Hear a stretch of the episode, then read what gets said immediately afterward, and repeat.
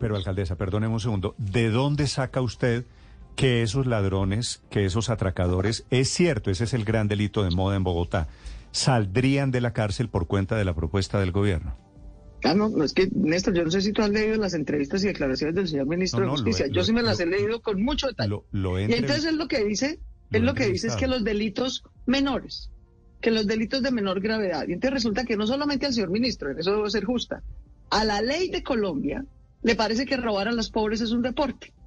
Que si a ti te roban menos de 4 millones de pesos, que es el menor cuantía, ¿cuánta gente que nos está oyendo se gana menos de 4 millones de pesos al mes? Toda, posiblemente. Y entonces resulta que la ley dice que no, que eso es menor cuantía. Y que como, no es, como es menor cuantía, eso tiene escarcelación automática. Resulta que yo me reuní con los jueces. Es que yo llevo tres años trabajando en este tema, Néstor.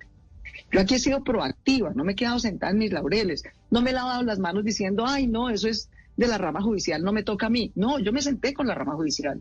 Hice una cumbre con el fiscal, con la procuradora, eh, con los presidentes de las cortes. Y lo que me dijeron fue, alcaldes, el problema es que la ley no pone como agravante que se usen armas, que se amenace a los ciudadanos. Les digo, bueno, tramitemos eso.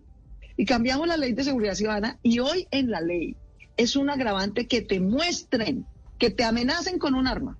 Solo que te la muestren, que la usen. Mm. ¿Verdad? Y resulta que, a pesar de que cambió la ley hace más de un año, la impunidad sigue igual. Entonces, ¿qué es lo que dice el ministro? Dice tres cosas.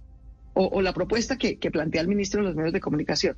Dice, no, vamos a coger a unos delincuentes, les vamos a bajar la pena.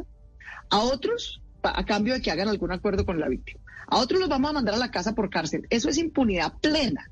¿Tú sabes dónde me he encontrado yo a los que estaban en supuesta casa por cárcel?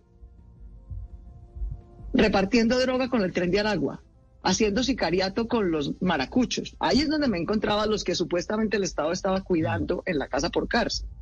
La casa por cárcel es impunidad plena. No los cuidan en la picota, mucho menos en 2.000 viviendas dispersas.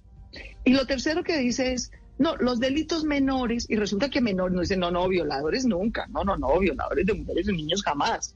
Pero raponeros, atracadores, extorsionadores podrían salir de la cárcel. Entonces, cuando miramos en Bogotá, los, esos delitos que ellos consideran menores, ¿no? que son los que atormentan a los ciudadanos todos los días, es que a los ciudadanos no los asalta en Bogotá el ELN ni el Clan del Golfo los asaltan bandas de atraco, los asaltan bandas de estafadores, los atracan bandas de apartamenteros. Eso es lo que ellos consideran delitos de menor gravedad. Y a esos delitos de menor gravedad o les piensan dar escarcelación o les piensan dar parque a casa por cárcel. Yo con todo respeto creo que eso es impunidad.